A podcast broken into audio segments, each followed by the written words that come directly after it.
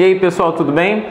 Hoje a gente vai falar de um assunto bem interessante, que é como construir uma marca forte? Esse assunto é um assunto bem polêmico, muitas pessoas é, falam sobre isso, mas eu vejo muita coisa ruim aí no mercado. Por isso, eu estou querendo fazer esse conteúdo para poder te ajudar a criar uma marca forte.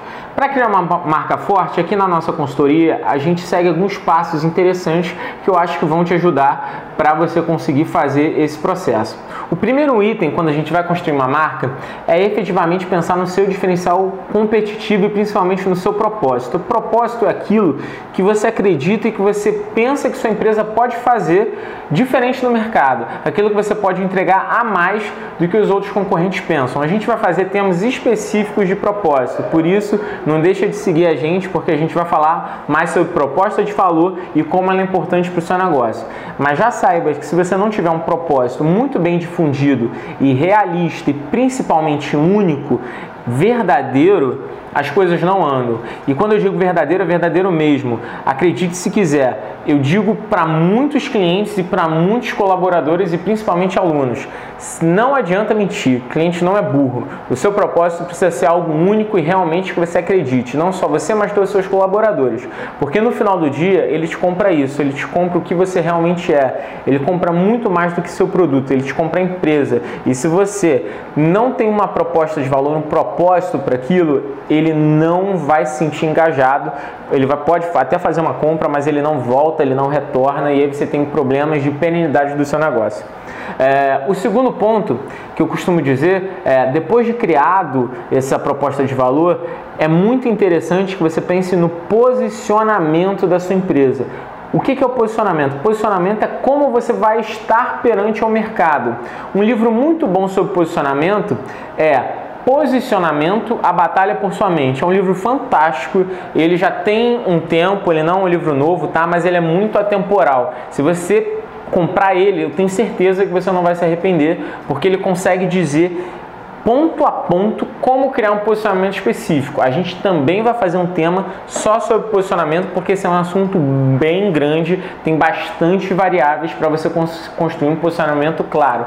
Mas eu gosto de falar sempre o seguinte: tenta, na sua etapa de posicionamento, pensar o que você pode fazer diferente do número um de mercado. Então, se a gente pensa que é, o número um de mercado tenta ser é, a empresa mais é, sofisticada, tenta ir para um outro viés, tenta ser uma coisa mais alternativa. Se você é uma, uma loja de roupas e você vê que dentro do seu segmento as marcas similares a você tentam prezar por sofisticação, vai para o outro lado. Tenta fazer uma coisa bem mais descolada, bem mais alternativa, porque com certeza vão existir clientes que estão buscando por isso.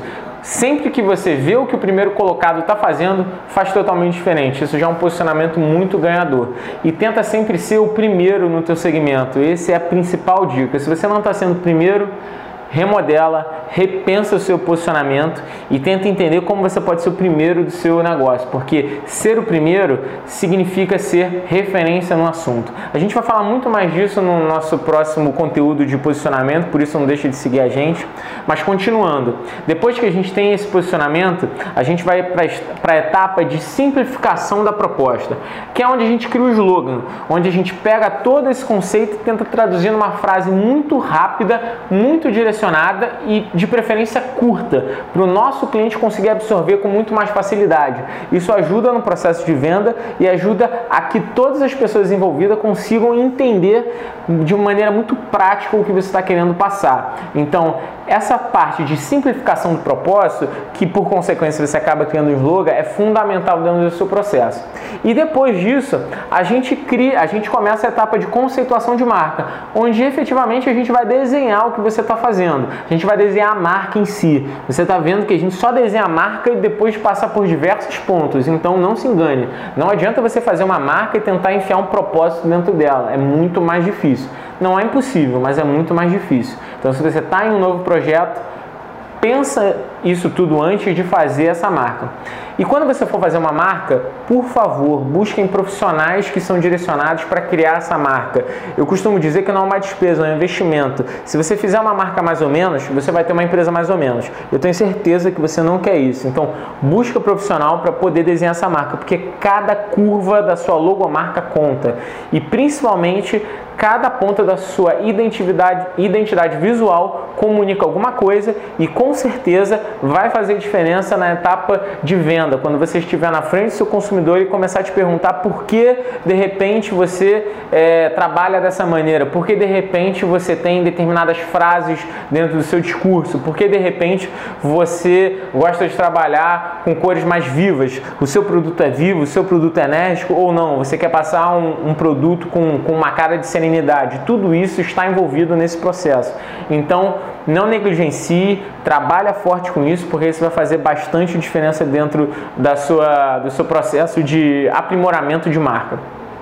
Esses são alguns pontos fundamentais que você pode trabalhar para construir essa marca forte e eu recomendo que você pense sobre eles. A gente vai fazer mais conteúdos sobre como construir isso, principalmente sobre proposta de valor e posicionamento. Então não deixe de seguir a gente, dá um like, compartilhe com seus amigos se fizer sentido. Tenho certeza que deve estar fazendo se você quer crescer o seu negócio e fica de olho porque vai vir mais conteúdo relevante para você.